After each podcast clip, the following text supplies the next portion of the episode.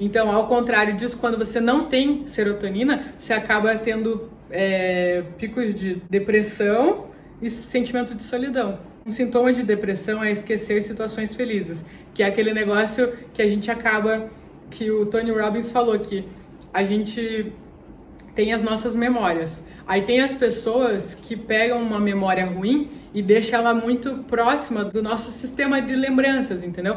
Então quando a gente pensa no passado, logo vem as lembranças ruins, a pessoa se acostuma a ter lembranças ruins e aí fica muito nítido. Então, se ela pensa numa determinada época, ela lembra de alguma doença ou de alguma coisa que aconteceu e traz essas lembranças ruins. E aí com isso, elas acabam ficando cada vez mais nítidas no nosso cérebro e as lembranças boas, elas acabam ficando escondidas.